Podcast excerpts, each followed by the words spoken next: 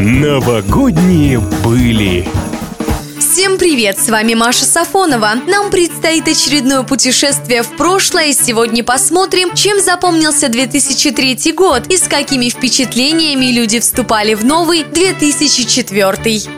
В мае состоялось долгожданное открытие воссозданной янтарной комнаты Екатерининского дворца. В тяжелые времена драгоценности были похищены. Сначала утраченные долго искали, затем пытались вернуть комнате былой вид, и вот в 2003-м это удалось. На открытие называемого в народе восьмого чуда света приехал президент. 1 октября было создано открытое акционерное общество «Российские железные дороги». Компания – крупнейший переводчик российской сети железных дорог. С каждым годом она претерпевает изменения и старается создать комфортные условия для путешествий. На экраны вышла картина «Властелин колец. Возвращение короля». Долгожданная заключительная часть кинотрилогии, снятая Питером Джексоном. Мировая премьера состоялась в Новой Зеландии и за короткий срок собрала в мировом прокате более миллиарда долларов, став вторым фильмом в истории после «Титаника», которому покорился мировой рубеж. В этом же году запускают реалити-шоу «Дом». Это предшественник известного каждому «Дома-2». Телепроект просуществовал недолго, имел большой успех и фееричный финал. Поэтому и было решено снять еще одну часть, которая пока на финишную прямую так и не вышла.